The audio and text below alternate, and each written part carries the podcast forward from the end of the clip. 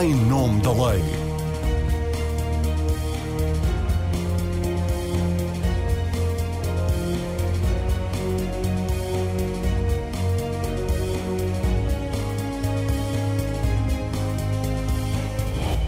Olá a todas e a todos. Os deputados vão ter de mexer pela quarta vez na legislação da eutanásia depois do Tribunal Constitucional ter chumbado a última versão do diploma tal como do primeiro veto, não por considerar o suicídio ou a morte medicamente assistida incompatível com o direito à vida, mas por entender que o decreto aprovado pelos deputados não é claro quanto às condições em que pode recorrer-se à eutanásia.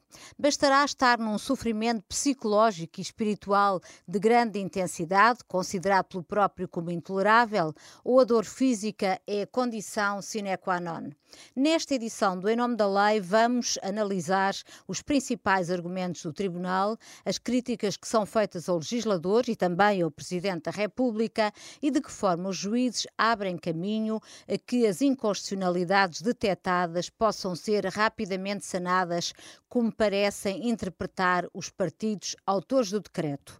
Conto para isso com quatro constitucionalistas. Teresa Violante foi assessora do Tribunal Constitucional e é investigadora da Universidade de Erlangen-Nuremberg Jorge Pereira da Silva, professor da Faculdade de Direito da Universidade Católica Portuguesa, Paulo Otero, professor catedrático da Faculdade de Direito da Universidade de Lisboa e Tiago Fidalgo de Freitas, investigador e assistente convidado da Faculdade de Direito da Universidade de Lisboa. Obrigada pela vossa presença, mais uma vez abdicaram do vosso tempo para virem aqui fazer serviço público, bem-ajam por isso. Jorge Pereira da Silva, comece por si. Ao ouvir a reação dos deputados do PS, Iniciativa Liberal, Bloco PAN e Livre à decisão do Tribunal Constitucional, fica-se com a percepção de que eles esperavam uma posição mais fechada dos juízes, celebraram quase que uma meia vitória. O PS diz que é apenas uma questão de semântica e que poderá ficar resolvida em poucas semanas. Será mesmo assim tão simples? Não creio que seja assim tão simples. Há várias coisas que me impressionam bastante neste acórdão. Uh, um, uma é o efeito, digamos assim, perverso uh, que o pedido do Presidente da República teve nesta decisão, uh, deixando de fora eh, uma questão, a questão da subsidiariedade da eutanásia relativamente ao suicídio assistido, que manifestamente a maioria dos juízes queria uh, poder ter analisado e que não pôde, uh, ou pelo menos foi esse o entendimento, não pôde uh, porque o pedido era muito restrito. Isso consta de várias declarações Exatamente, de voto, o que significa que há uma questão de constitucionalidade que não foi decidida e pode eventualmente vir a suscitar mais tarde uma outra fiscalização preventiva ou até uma fiscalização sucessiva.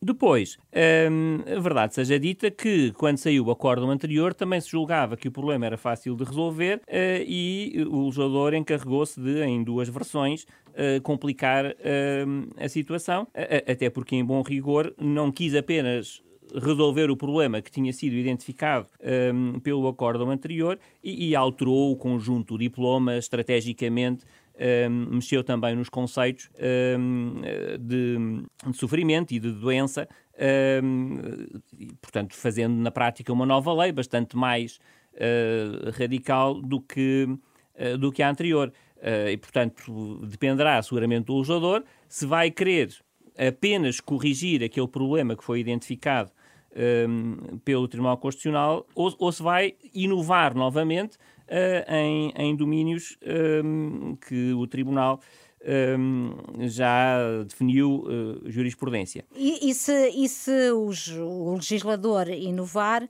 vamos entrar uh, naquilo que é descrito por quatro dos juízes que foram vencidos nesta decisão. Eles falam numa eterna dialética de correções da norma considerada desconforme à Constituição, em que uma tentativa de expurgo da inconstitucionalidade origina nova objeção e assim sucessivamente. Resumindo, isto nunca mais tem fim. Pois é, possível que, que nunca mais tenha fim mas uh, eu, eu, creio que, uh, aliás, essa, essa uh, declaração de voto conjunto é particularmente preocupante, porque são os juízes da maioria são acusados de deslealdade institucional, quando, em bom rigor, foi o legislador que não se limitou a seguir aquilo que tinham sido as indicações dadas pelo Tribunal Constitucional na primeira decisão. assim, de facto, é, é, é difícil um, chegarmos aqui uh, enfim, à possibilidade de um diálogo franco e, e, e verdadeiro entre todos os, os participantes, que não são só a Assembleia da República e o Tribunal Constitucional, deveria também ser o Presidente da República. eu tenho uma visão muito clara acerca do que deve ser a fiscalização preventiva. eu, em primeiro lugar, acho que o Presidente da República, quando suscita a fiscalização preventiva, deve estar convencido da inconstitucionalidade. O Tribunal Constitucional, como o próprio nome indica, é um tribunal, não é para dar ou para esclarecer dúvidas. Se o Presidente tem dúvidas, pede um parecer jurídico aos seus assessores. Se está convencido da inconstitucionalidade, uh, solicita a fiscalização ao Tribunal Constitucional e deve uh, solicitar em termos amplos para que o Tribunal possa analisar as diferentes questões que se suscitam e não tentar prender a mão dos, dos juízes que foi o que fez, em bom rigor, nos dois pedidos. Uhum. Um, e, e, isto uh, faz prender com que... a mão em que sentido? Em que sentido prender a mão que, no fundo, tenta impedir, através do, do pedido, uh, que os juízes conheçam de questões que são questões relevantes e que eles próprios não deixam de revelar eh, que entendem que são questões relevantes. Mas, o, mas os juízes do Tribunal Constitucional não foram pelo caminho que tinha sido indicado, digamos da, assim, pelo Presidente da República. Da primeira é? vez, uh, os juízes acabaram por conhecer da questão da constitucionalidade da, da eutanásia enquanto tal, uh, apesar de o Presidente ter querido afastar essa questão. Uh, desta vez, não houve maioria suficiente para analisar, em particular, a questão da paridade ou da subsidiariedade entre a eutanásia um, propriamente dita e o suicídio assistido. Uhum.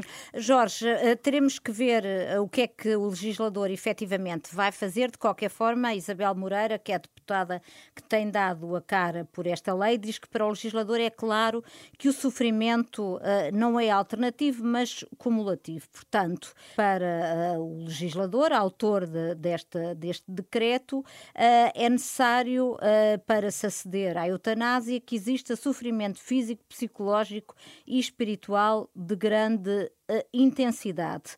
E que no fundo agora tratar-se-á apenas de deixar isso de uma forma mais clara para que o tribunal não tenha. Se for assim, esta, esta maioria que se pronunciou pela inconstitucionalidade, enfim, eh, eh, vai findar, digamos assim, e, e, e, mas ainda assim fica a outra questão, a, a, questão da, da paridade ou subsidiariedade entre a eutanásia uh, e o suicídio assistido, que vários conselheiros disseram que são coisas muito diferentes uh, do ponto de vista ético e do ponto de vista jurídico e que, portanto, não podem ter, ter tratamento idêntico. Idêntico.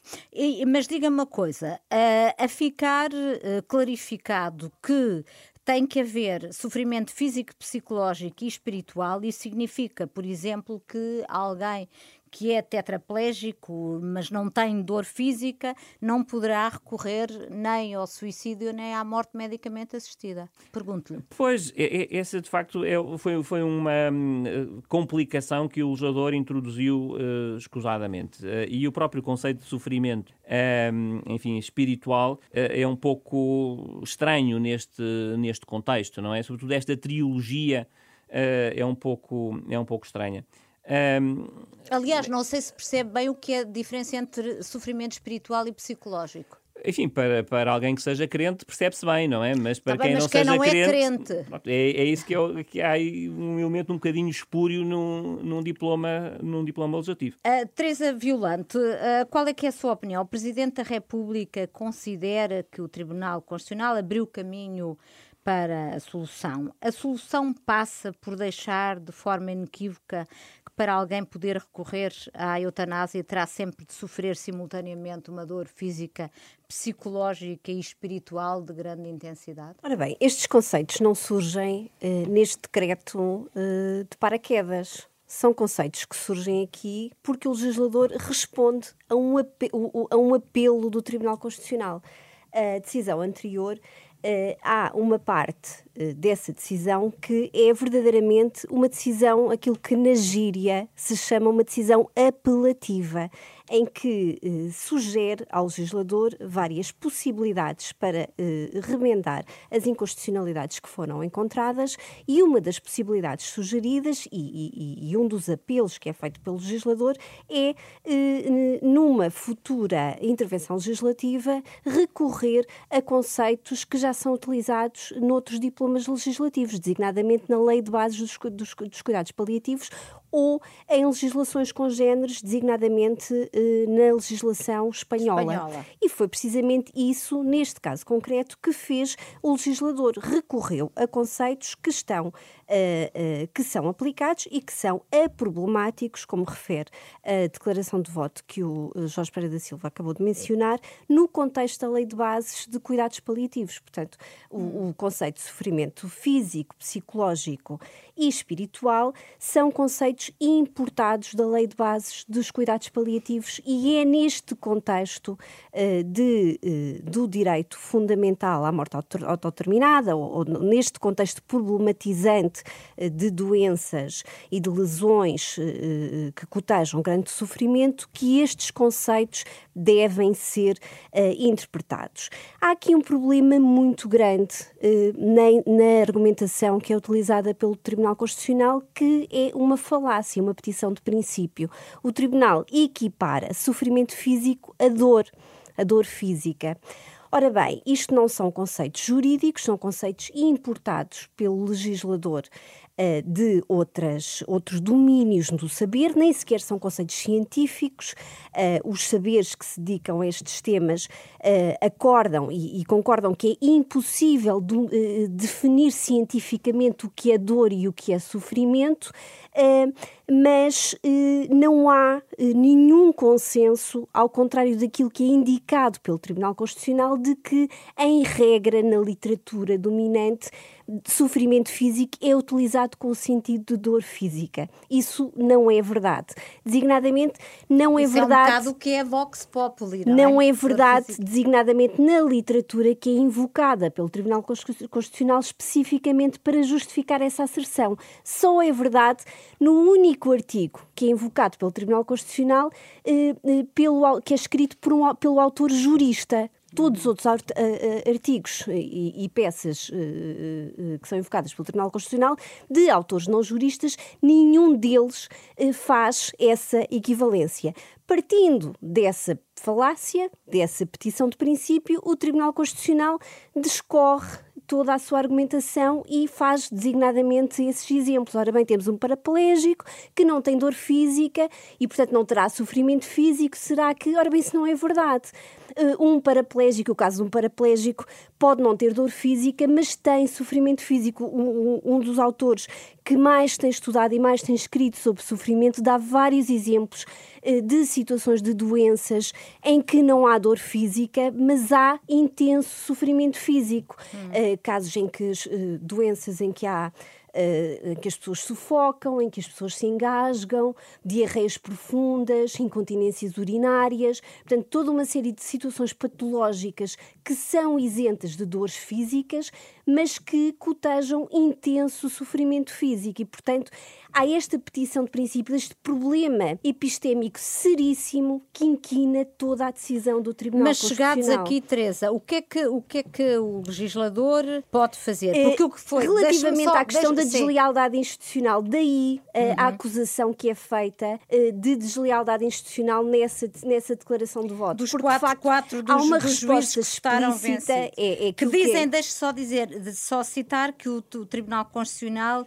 incorre numa deslealdade entre órgãos de soberania que prejudicou o diálogo entre o juiz constitucional e o Parlamento e mina a relação de confiança entre Porque, ambos. de facto, se o, se o Tribunal Constitucional eh, não pode eh, fazer esse tipo de afirmações e depois ter esta resposta no âmbito daquilo que se chama um constitucionalismo dialógico. Porque aquilo que o Tribunal está a fazer é exatamente responder ao apelo que foi feito pelo Tribunal Constitucional. Se esses conceitos poderiam ser problemáticos neste tipo de utilização de legislação em, em morte medicamente assistida, o Tribunal Constitucional não poderia, com responsabilidade, fazer uma afirmação dessas. Uh, e, e, e, daí a acusação uh, de uh, deslealdade institucional, porque uh, há uma resposta explícita por parte do Tribunal a um apelo uh, do, do, do, do, por parte do legislador, a um apelo do Tribunal, que depois tem esta, esta disrupção num diálogo que se cria saudável entre órgãos de soberania. Mas e então, chegados aqui, uh, vamos andar no cai lá, cai lá entre o Parlamento e o Ora Tribunal bem, Constitucional? Isto, ou isto é sanável? Isto tem a ver com especificidades do nosso, por um lado, do nosso sistema uh, político e, por outro lado, do nosso sistema de fiscalização da constitucionalidade. Porque uh, somos dos pouquíssimos países no mundo que têm a fiscalização preventiva e que, uh, em que a fiscalização preventiva é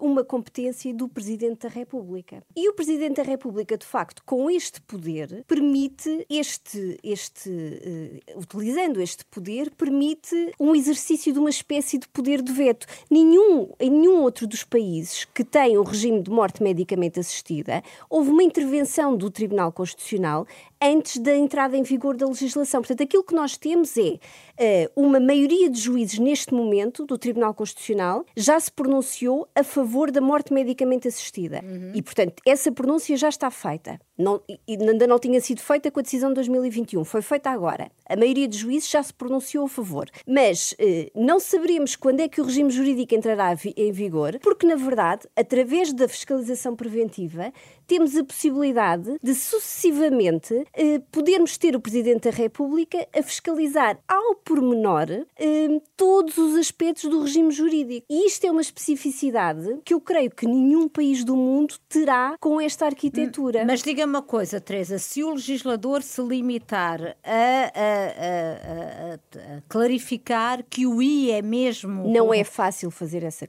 clarificação. Não? Por várias razões. Uh, e, e, a declaração mas, de. Mas o legislador aparentemente acha que é fácil, que é uma questão de semântica. Não é fácil fazer a clarificação, porquê? Porque, primeiro, o Tribunal está convencido de que sofrimento físico é dor física. Uh, e, e, e como não tem instrumentos institucionais que, que, lhe permitam convencer-se do contrário, não faz audições orais, não houve peritos, não, não, não há instrumentos que, que, que o possam convencer do contrário. O, o Jorge Pereira da Silva abana a cabeça, mas é verdade. Se eles não se estiverem abertos a convencer-se do contrário, é muito difícil convencê-los do contrário. A questão da cumulatividade pode fazer uh, tornar o regime jurídico uh, muito fechado e abrangendo apenas casos muito mais limitados do que aqueles que eram os que o legislador inicialmente tinha em, tinha em mente. Uhum. Se tornar tipo de sofrimentos alternativos, na verdade, pode abrir espaço para a chamada rampa deslizante. Porque se exigir apenas o sofrimento psicológico, imagine, uh, então se calhar entramos... Mas no... esse é o modelo que existe em Espanha, não é? Em que há alternativo o sofrimento psicológico ao sofrimento... É, é. é uh, mas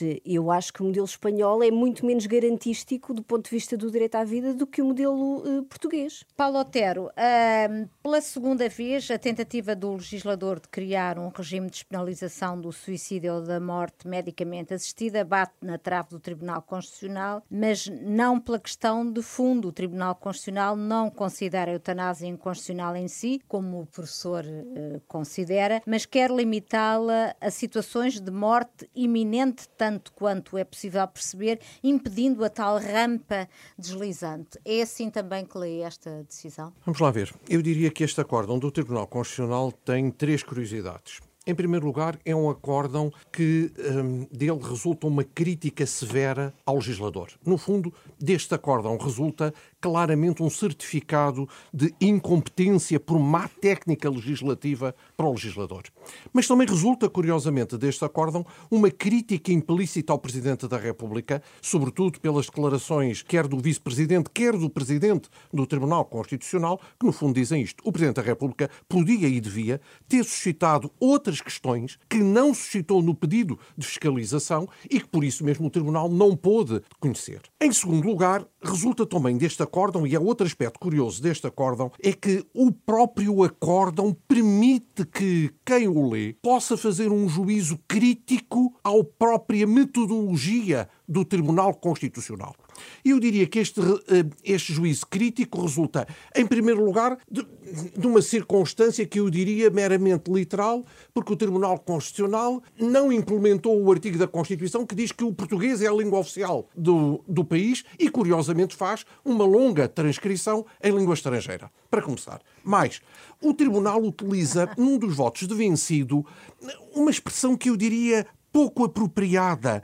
Hum, diz que fala-se quando está em causa o direito à vida e depois esta expressão, pelo menos enquanto não for possível ressuscitar os mortos. Eu compreendo que numa linguagem coloquial se possa dizer isto. Agora, numa decisão judicial da mais alta instância do país, é qualquer coisa que fica mal. Tal como fica mal um juiz conselheiro dizer que a percepção sobre o sentimento dominante da sociedade portuguesa é competência exclusiva do legislador, excluindo o Presidente da República. Então o Presidente da República não tem, através da promulgação e do veto político, a possibilidade de ponderar se a solução do legislador é ou não a melhor solução de acordo com a sua percepção sobre o sentimento dominante da sociedade portuguesa. O Presidente da República não é eleito também por sufrágio direto. Isto dito por um juiz conselheiro do Tribunal Constitucional. Mas há uma terceira, eu diria, a mais curiosa das vertentes deste acórdão, é que este acórdão é verdadeiramente um roteiro para futuros pedidos de fiscalização da constitucionalidade.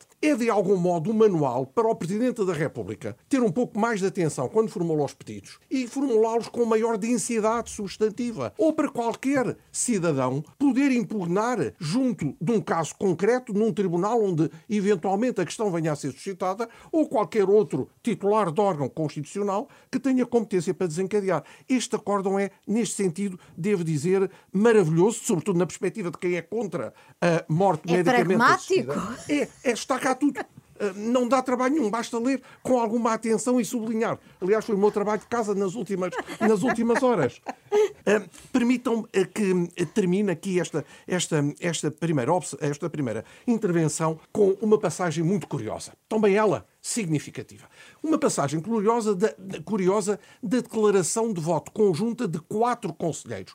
Quatro conselheiros, aliás, que de uma forma radical defendem que há um direito fundamental a uma morte autodeterminada. Onde é que está a curiosidade dessa declaração? É logo na primeira frase que dizem, no fundo, isto: a aprovação de um regime satisfatório em matéria de morte medicamente assistida, e cito, constitui um desafio de enorme dificuldade. Fim de citação. Ou seja, para quem pensa que basta esclarecer se o I é cumulativo ou não no sofrimento físico, psicológico e espiritual, está tudo dito. É, não basta isso. Só, no fundo, quem não tem a percepção da técnica jurídica que o acórdão sublinha várias vezes, má técnica legislativa, é que poderá pensar que está tudo feito, que é tudo fácil. Este acórdão é um acórdão, eu diria, de crítica ao poder legislativo, é simultaneamente um acórdão de crítica ao Presidente da República, ele próprio acórdão, ou pelo menos a declaração de voto de alguns dos seus conselheiros, se expõe ao crítico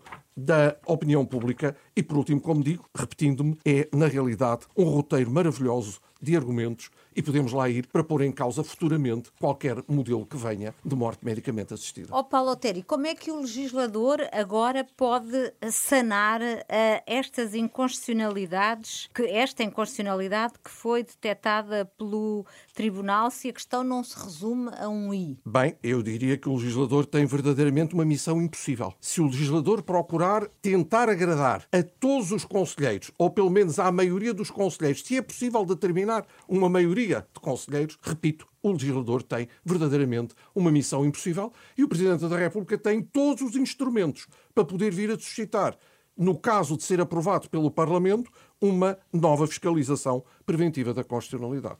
Mas se o legislador hum, Teimar. cons- co- teimar em eh, insistir que o I é cumulativo e, portanto, para haver, poder haver recurso ao suicídio ou à morte medicamente assistida, é preciso que estejam cumulados estes três, eh, estes três sofrimentos. Não passa ainda assim no, no, no juízo do, do Presidente da República, na avaliação e depois eventualmente, se ele não passar no, no, no juízo do Presidente, ele tiver dúvidas e remeter para o Constitucional, Bem, não tem aqui a garantia de que é aprovada pelo Tribunal Não sei, Constitucional. eh, não sei se à data a composição do Tribunal Constitucional será a mesma, não sei se o Presidente da República não vai ler com atenção as declarações de voto e inspirar-se para nova fundamentação do novo pedido. Tudo é possível. E diga uma coisa, considera válida a conclusão das bancadas do PSD e do Chega de que este novo chumbo é a prova de que esta matéria não deve ser tratada pelo legislador, mas deve ser sujeita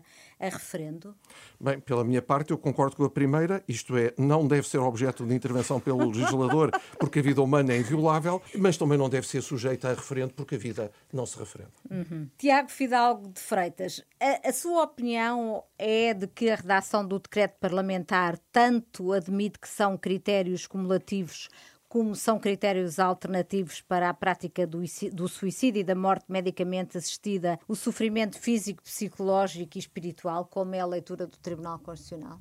Não, na verdade, parece-me que a redação que foi adotada neste aspecto em particular é muito clara inequívoca e não deixa nenhuma margem para dúvidas. Daí que uh, o acórdão, neste aspecto particular, seja uh, tenha suscitado em mim uma enorme estupefação. Não percebo uh, de onde vem a dúvida que o Tribunal levanta, não percebo a argumentação que é utilizada e, portanto, não percebo de onde vem o raciocínio que os conselheiros, que a maioria dos conselheiros adotou. Mas quando, mas quando lê o o texto do decreto vê estas condições como cumulativas ou, ou como cumulativas? Como cumulativas. Na verdade, se, se lermos o, o, o, sofrimento físico, psicológico e espiritual, a utilização da conjunção copulativa e é muito clara. Não há nenhuma incerteza linguística. O i, em todos os contextos em que é utilizado, eh, sugere adição não sugere nenhuma incerteza. Se nós estivéssemos a falar da conjunção adversativa ou, pode haver contextos raros, mas há contextos em que pode suscitar dúvida sobre se é alternativa ou não. Mas o i, não. O i sugere sempre que é cumulativo. E essa, e essa uh, circunstância de ser cumulativa permite que alguém que não esteja uh, numa situação de, de, de, dor física intolerável, psicológica e, e física, possa, possa recorrer a, a, à eutanásia. Ou seja, quem não tenha essa dor física pode, estou a reproduzir o que diz o tribunal, não é? Pode, eh, pode, pode recorrer à eutanásia?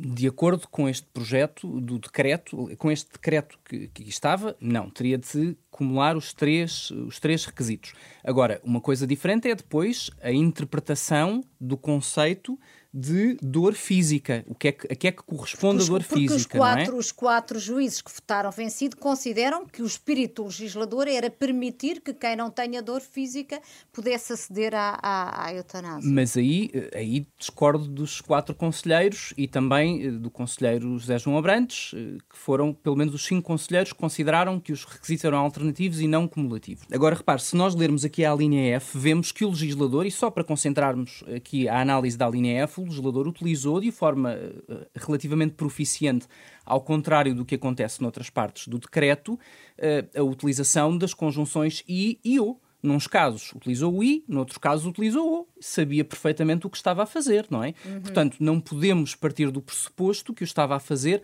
sem o querer fazer deliberadamente. Mas podemos também uh, uh, ter em conta que e aqui a conselheira Joana Costa foi muito clara eh, neste aspecto. Estamos a falar de matéria penal. Na matéria penal, temos de ter exigências muito claras de certeza na definição dos tipos e não só de tipos, mas também da formulação linguística das normas.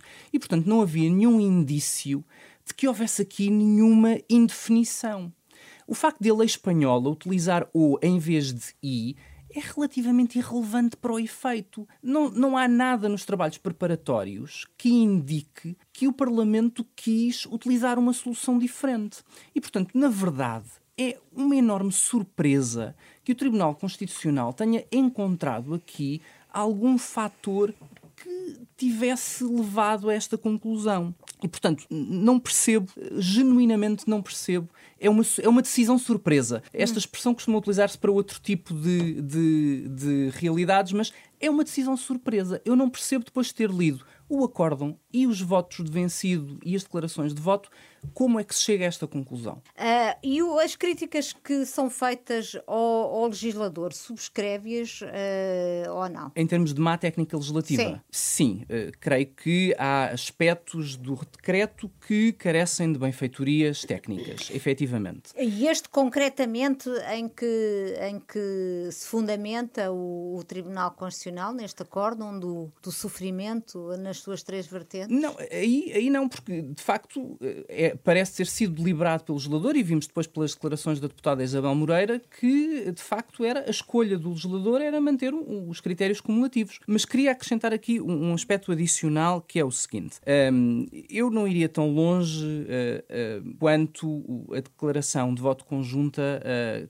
vai no sentido de considerar que há aqui uma deslealdade, mas também não iria tão longe quanto o Presidente da República ao dizer que o Tribunal Constitucional dá pistas, porque o Tribunal Constitucional, na verdade, não dá nenhuma pista. O Tribunal Constitucional, ao ter acordado neste sentido, não orienta o legislador. De todo. Ao contrário da decisão anterior, em que, eh, de facto, como a Teresa referiu, tem uma decisão que tem alguns aspectos apelativos uhum. e algumas declarações de voto eh, em que há, de facto, uma concretização de sentidos possíveis para um, uh, eh, soluções futuras do legislador, aqui há uma omissão.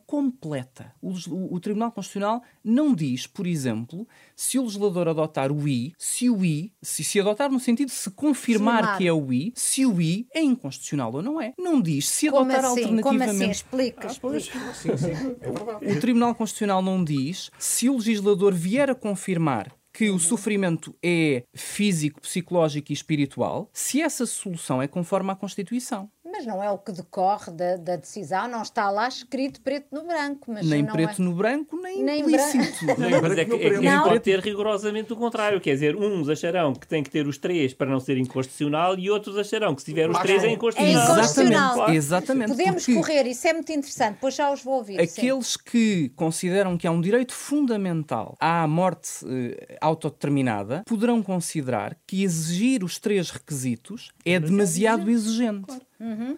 Aqueles que, pelo contrário, consideram que não há esse direito fundamental porque a proteção do bem justo fundamental vida exige uh, uma proteção mais, uh, mais exigente, mais uh, protetora por parte do Estado, vão considerar que têm de ser os três requisitos e, portanto, têm de ser cumulativos. Portanto, o legislador tem aqui o nó górdio para, para desatar. Tem. Oh, oh, jo... Mas só se tem que queixar de si próprio. Mas, oh, oh Jorge, uh, podemos, e, e, tendo em conta que, entretanto, até poderá haver alterações na composição do, do, do Tribunal Constitucional, podemos chegar a, a, uma situação em que, exatamente pela razão contrária, podemos. por não ser, uh, por ser cumulativo e não alternativo, uh, esta questão do sofrimento de poder vir a ser chumbada de novo pelo Tribunal Constitucional, a solução aprovada pelo Parlamento? Sim, podemos. Uh, eu acho, apesar de tudo, eu tenho que voltar à questão da, da, deslealdade institucional. Porquê? Porque se diz que o legislador, na decisão, perdão, o Tribunal Constitucional, na decisão de 2021, fez uh, aquilo que se chama uma decisão apelativa. Fez, fez um apelo ao legislador e apontou várias pistas. Eh, é verdade. Mas a verdade também é que o Tribunal Constitucional não se pronunciou pela inconstitucionalidade do conceito de sofrimento intolerável. E, portanto, as pistas que dá não era para, para alterar este conceito. E, portanto, se o legislador quis alterar este conceito, hum, agora, enfim, correu o risco, evidentemente, de o Tribunal Constitucional ter mas, uma opinião mas diferente. as pistas que foram dadas não, foi, mas, não foram apenas as... para, o, para o conceito julgado inconstitucional. Não, então o Tribunal aquilo que foi dito em 2021, para, para, para aquilo que foi dito em 2000, aquilo que foi dito em 2021 foi Neste, neste decreto, o legislador não opta por fazer um artigo com um elenco de definições. Poderia fazê-lo designadamente mas, recorrendo. Mas a verdade é Portanto, que. Não, não disse se restringindo se apenas ao conceito cuja inconstitucionalidade declarou. Efetivamente, aquilo que eram uh, uh, as, as, as, pistas uh, do, do Tribunal Constitucional, e que são várias, e portanto dificilmente poderia acolher todas. O Tribunal Constitucional não legisla, não é? E portanto pode apenas apontar, e, e, no acordo de 2021 fez, agora não fez, isso também é. Eu acho que era isso que, que o Tiago estava a querer dizer. Em 2021 fez. Esta não é uma decisão, não é uma decisão apelativa, muito provavelmente porque o próprio Tribunal não, não tem apelos para fazer, não é? Não sabe como é que uh, se pode ultrapassar aquele não, problema. Não sabe como é que há de desembrulhar também ou, este... Ou, ou, este... ou se me permitem, ou não consegue chegar a acordo sobre claro. o que dizer. Exatamente. Provavelmente Exatamente. é mais isso. Ou já percebeu Pronto. que não consegue ser um... consequente com as decisões apelativas que prefere. Tudo é possível. E, portanto, não se quer, não se quer comprometer é que, com uma solução uh, futura, não é? O legislador, quando altera um conceito no sentido de o alargar, no sentido de aumentar, digamos assim, as, as possibilidades ou, ou, ou, ou, digamos assim, o número de pessoas abrangidas, candidatas à eutanásia, porque foi isso que, que, que está em causa. É, é claro que o objetivo do legislador aqui era dizer sofrimento eh, considerado intolerável pelo próprio, para evitar uma uh, das passagens do, do Acórdão 2021 que insistia na ideia de que era necessária avaliação objetiva, porque se não houver avaliação objetiva, uh, não estamos perante morte medicamente assistida, porque o médico não está lá a fazer nada, uhum. senão a executar a, a, a vontade soberana do, eh, do paciente. Para que haja morte medicamente assistida, é necessário alguma forma de controle do, do sofrimento. E por isso o legislador quis que o sofrimento fosse considerado uh, intolerável pelo próprio e, portanto, afastar a avaliação objetiva por parte uh, do médico e, pelo meio, introduziu esta, esta qualificação do sofrimento como físico, psicológico uh, ou, ou, ou, espiritual e, e, e, e acabou e por. Espiritual. por uh, e espiritual. Uh, peço desculpa se, se troquei o. o Sim, Paulo Otero, diga, levanta um problema. Levanta um problema que, aliás, um dos conselheiros fala que é uma questão metafísica milenar como é que nós vamos diferenciar o sofrimento psicológico do sofrimento espiritual? Quem é que vai atestar o sofrimento espiritual? O psicológico pode ser atestado por um médico psiquiatra. E o sofrimento espiritual? A questão é que quem estuda, quem estuda o sofrimento, pois, quem estuda o sofrimento diz que não há diferenciação possível. Todos estes tipos de sofrimento são. O sofrimento é multidimensional claro. e é impossível tra traçar fronteiras entre os vários tipos de sofrimento. E, portanto, este exercício é um exercício ah, impossível. É, e, é a prova e, diabólica para o legislador. É, Mas o problema é a prova diabólica para a administração. Sim, ah, pois, é que é o problema. Termina em direito administrativo. Ah, Exatamente. E é o problema, os problemas que Mas então não tem razão, não tem razão o Tribunal Constitucional em insistir que deve ficar o mais claro possível para que depois não haja esses problemas. Uh, não é possível fixar essa clareza na linguagem. A questão é essa. Isto, há aqui um espaço irredutível para a avaliação eh, médica. Era aquilo que o Jorge Pereira da Silva estava a falar. Uh, hum. Tem que haver uma narrativa credível de sofrimento.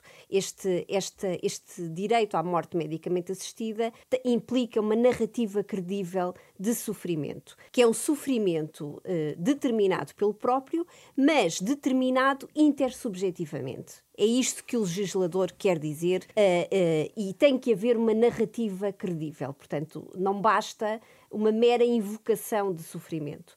Agora, uh, fixar em, em, fronteiras de linguagem o que é que isso significa é impossível. Por isso é que a lei austríaca não faz, limita-se a referir sofrimento considerado intolerável pelo próprio, faz apenas isto. Um, a belga e a espanhola referem sofrimento físico ou psicológico. Uhum. Um, o, o legislador português importou da lei de bases dos cuidados paliativos estes uh, há uma solução possível. É, é verdade, mas, mas, agora relativamente o facto de o conceito, como, como a Teresa disse no início, ser aproblemático no contexto dos cuidados paliativos não quer dizer que o seja no contexto penal. É verdade.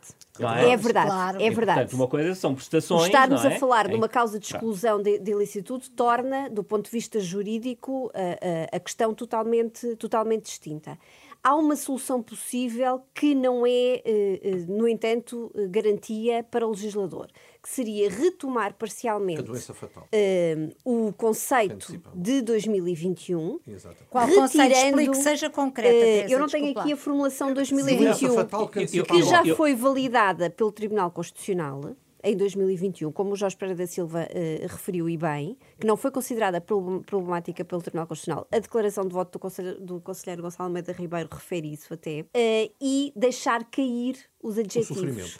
Deixar cair os adjetivos. Agora, não é garantia de, hum. que seria, uh, de que seria validado, porque houve uma mudança relativamente significativa da composição do Tribunal Constitucional, entretanto. E, ainda e há juízes, mais. E, pode haver Sim, mais, pode haver mais mas... e há juízes que não, que não se pronunciaram em 2021. Uhum. Portanto, uh, Tiago, qual é que é a sua opinião? O legislador uh, precipitou-se a comentar uh, esta decisão sem ler, possivelmente, a totalidade do acordo, e menos ainda as declarações de voto, e, portanto, o trabalho vai ser muito mais difícil e moroso do que, do que as declarações da, quer da bancada do PS, quer da Iniciativa Liberal uh, faziam, faziam antever.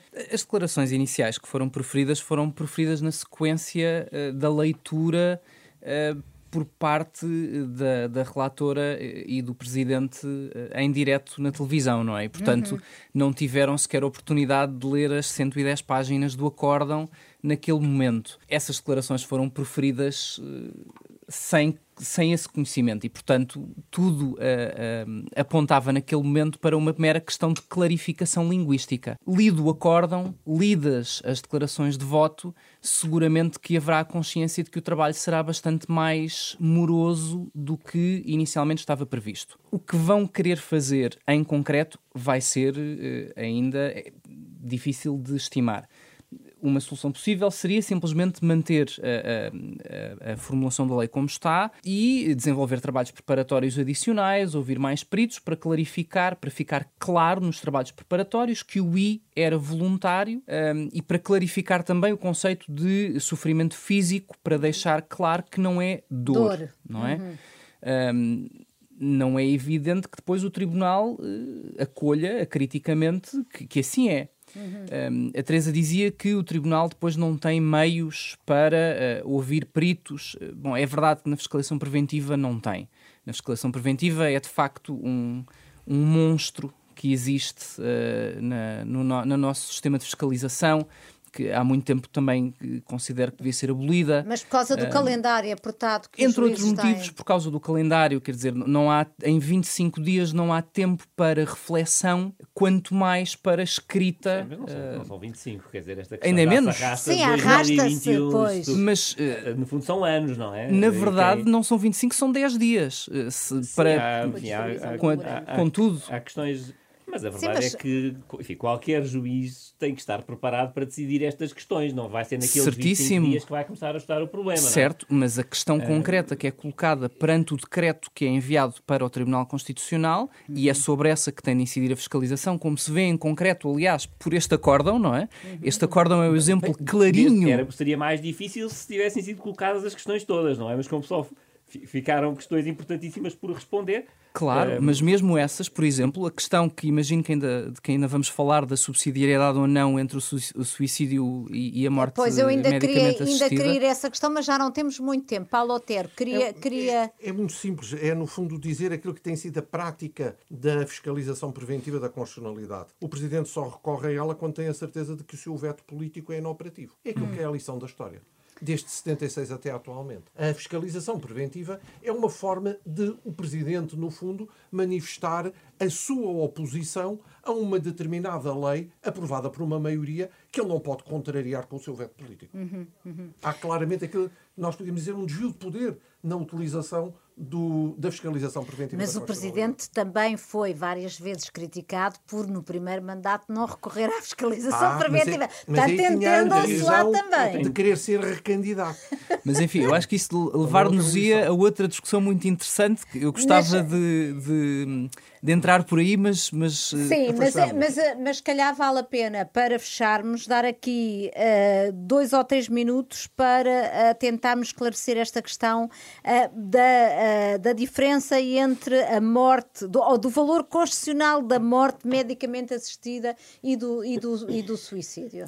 Eh, então, o, o, o, Tribunal, eh, a maioria do Tribunal não entra nessa questão porque se considera que foi excluída pelo. não foi incluída no, no pedido do Presidente do da República e eh, o Tribunal está vinculado ao pedido que o Tribunal faz, ainda que não esteja às causas de pedir que o Tribunal invoca. No entanto, há alguns conselheiros que consideram que devia ter sido abrangida no pedido e que analisam nos seus votos de vencido essa mesma questão. Nomeadamente o Gonçalo Almeida Ribeiro. E o conselheiro Pedro Machete, o uhum. conselheiro Teles Pereira um, e, e, também o conselheiro presidente.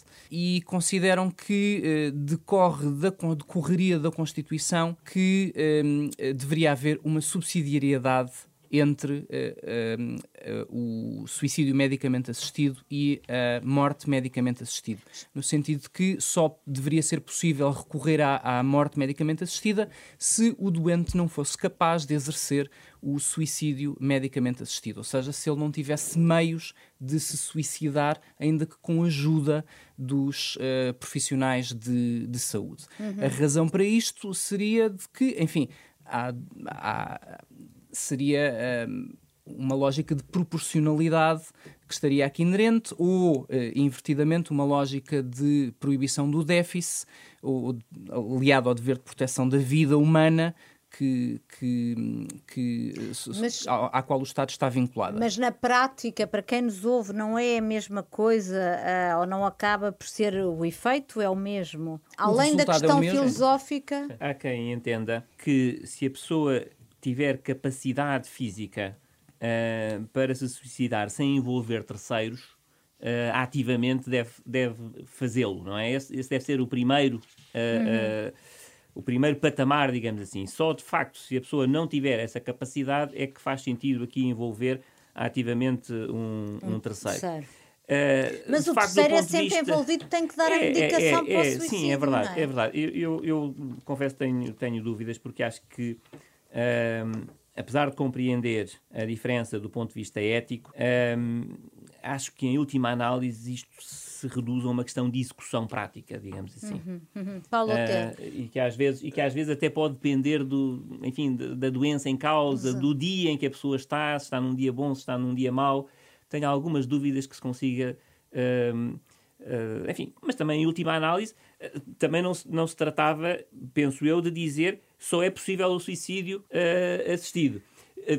embora alguns conselheiros pudessem ir por aí, mas no fundo seria, se não fosse possível o, suicídio assistido, então poderia-se ir para a eutanásia, uhum. não é? Uhum. Mas tendo a pessoa a capacidade para. Bem, eu diria que no acórdão se expressam três teses sobre o tema da morte medicamente assistida. Para uns, não é admissível, ponto final, parágrafo, porque põe em causa a inviolabilidade da vida humana. Mas é uma oposto, posição claramente minoritária. É, mas é uma posição. Claro que sim. Segunda posição, oposta radicalmente a esta. Há um direito fundamental à morte antecipada. No fundo, uma manifestação da prevalência da autonomia da vontade relativamente à indisponibilidade, à inviolabilidade da vida. Terceira posição. Isto está na margem da liberdade do legislador. O legislador pode ou não admitir a morte medicamente assistida. E é aqui, neste setor, neste terceiro grupo, maioritário, neste momento, que se coloca o problema de saber se a pessoa que recorre à morte medicamente assistida pode optar, pode escolher ou não entre o recurso à eutanásia ativa, em que é um terceiro que, no fundo, faz com que a pessoa morra, ou, pelo contrário, a pessoa poderá optar indiscriminadamente pelo suicídio assistido, onde é a própria pessoa que vai administrar a dose, um medicamento que é fatal. E o acórdão, curiosamente, um dos conselheiros diz-nos que há um parecer da Ordem dos Médicos eh, deste, deste ano, quer dizer, de, de, 22, de 2022, que, vendo o que se passa nos outros países, diz isto. Quando a própria pessoa é ela que vai administrar a dose que lhe é fatal, a pessoa normalmente recua. Isto é, é mais fácil morrer com a intervenção de terceiro do que morrer com a, a sua própria mão a pôr termo à vida. Isto significa, no fundo, por outras palavras, nós devemos permitir uma opção livre entre estes dois modelos, ou pelo contrário, o Estado, na defesa da garantia da vida, deve primeiro dar a hipótese da pessoa, ela, na sua autonomia plena, por termo à sua própria vida, porque ninguém tem o dever de viver e não há uma proibição do suicídio, ou pelo contrário, o Estado deve criar mecanismos que permitam que terceiros possam pôr termo à minha vida, à vida de qualquer cidadão. É esta a questão que, no fundo, está em causa e que o Tribunal não se pronunciou, mas que é importantíssimo que venha a ser esclarecida. E que deve pelo ser legislador, pelo legislador. Ou pelo legislador, ou corre o risco amanhã de nova fiscalização preventiva ou sucessiva, um tribunal, o Tribunal Constitucional, em preventiva ou em sucessiva, ou qualquer tribunal em sede de fiscalização difusa colocar em causa a validade da própria lei. Muito obrigada, meus senhores. O Em Nome da Lei regressa no próximo sábado. Bom fim de semana, boa semana. O programa fica disponível a partir de agora nas plataformas de podcast. Em Nome da Lei.